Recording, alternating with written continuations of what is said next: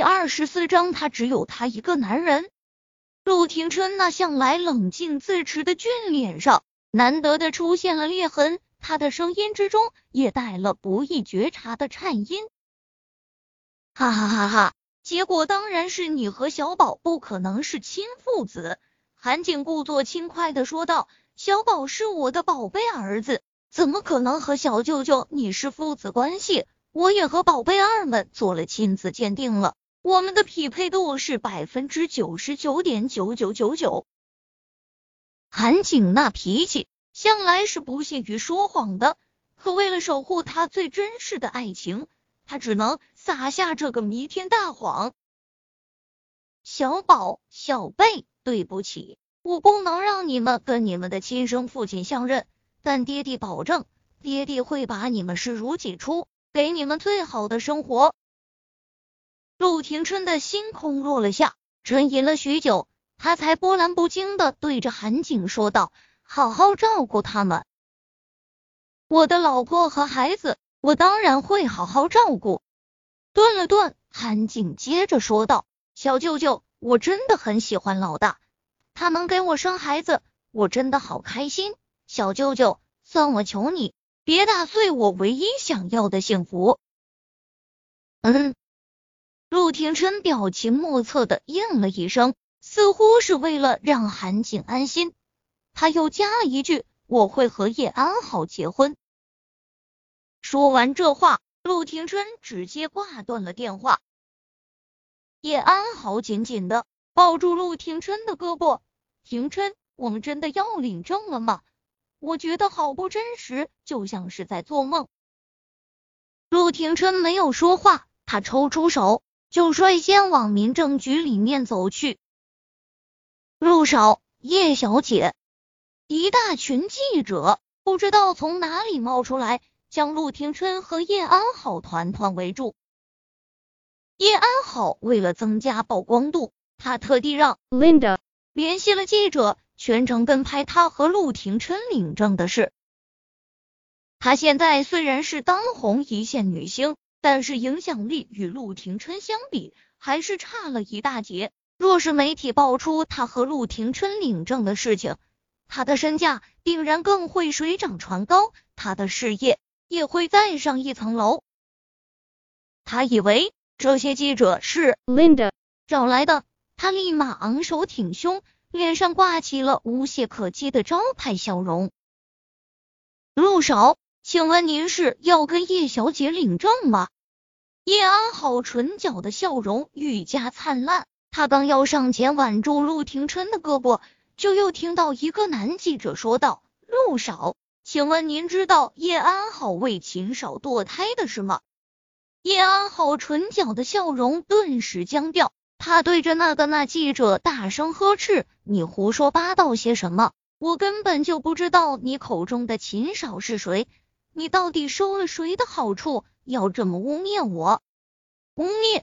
那个男记者冷笑：“叶安好，你流产的病例在网上都传疯了，是你私生活不检点，我们还用得着污蔑你？”叶安好心中一咯噔，他慌忙打开手机，果真，今天早晨铺天盖地的新闻都是他的各种黑历史，网上流传的。不只有她流产的病例，还有她去产检做的 B 超。叶安好还没有从凌乱中回过神来，Linda 的电话就打了过来。Linda 的声音听上去急得火烧火燎。安安，完了完了，当年你做的那些事都被曝光了，现在网上到处都是你的黑历史，我想压都压不住。对，去找陆少。你快去找陆少，我们是没办法，但陆少一定有办法压下这些消息。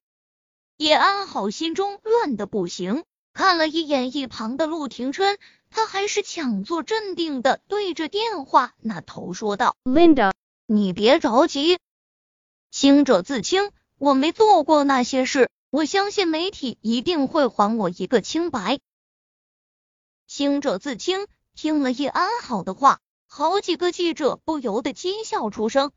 叶安好，你说你是清白的，那这些照片是怎么回事。随着记者话音落下，好几张照片就散落到了叶安好面前。照片中，叶安好和一个戴着墨镜的男人纠缠在一起，尺度之大不堪入目。叶安好震惊的瞪圆了眼睛。照片中的男主角是他高中的时候交的富二代男朋友，他嗜好比较特殊，喜欢做那种事的时候拍一些重口味照片。当时他为了讨好他，配合他拍了不少照片。他怎么都没有想到，这些照片会被媒体给爆出来。不，这不是我。是有人在故意陷害我。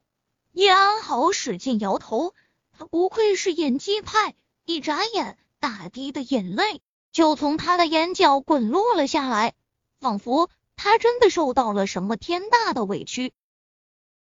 我不知道到底是谁要这么故意害我，但是我可以发誓，照片中的女人真的不是我，请你们不要因为几张模糊的照片。就判了我的死刑，这么明显的证据摆在面前，记者根本就不相信叶安好的鬼话。一个向来崇拜陆廷琛的女记者拿着一张照片，激动的冲到陆廷琛面前：“陆少，叶安好不是什么好人，你可千万不能被他给骗了。”是啊，陆少，叶安好高中的时候就流过产，他私生活那么不检点，他根本就配不上你。你不能被他虚伪的假面给骗了。我姐和叶安好是初中同学，她说叶安好初中的时候就经常出去跟男生开房，什么玉女明星比谁都脏。陆少，你不能跟这种女人结婚。叶安好，放开我们陆少，我们不许你这种女人祸害我们陆少。网上的新闻还在继续发酵。叶安好和那个富二代的私照刚被爆出，网上就又爆出了叶安好大学的时候脚踏 N 纸船的信息。一个疑似叶安好大学同学的人，还在贴吧发了一张叶安好半夜去敲教授宿舍门的照片。接下来会发生什么故事，不言自喻。如果叶安好。只是一个普通的女演员，网上对她的骂声还会少一点儿。但她还是陆廷琛唯一的绯闻女友，陆廷琛的粉丝比最火的天皇巨星还要多，他们都在为陆廷琛鸣不平，将这骂声推到了前所未有的高度。不，不是这样的。叶安好哭的越来越厉害，他用力抓住陆廷琛的手。廷琛，你要相信我，照片中的人真的不是我，我没有跟别的男人上过床，我也没有流过产，你是我的第一个男人，也是我唯一的男人。廷琛，你是信我的，我们今天还会领证的，对不对？叶安好眸中泪光盈盈，他楚楚可怜的看着陆廷琛说道。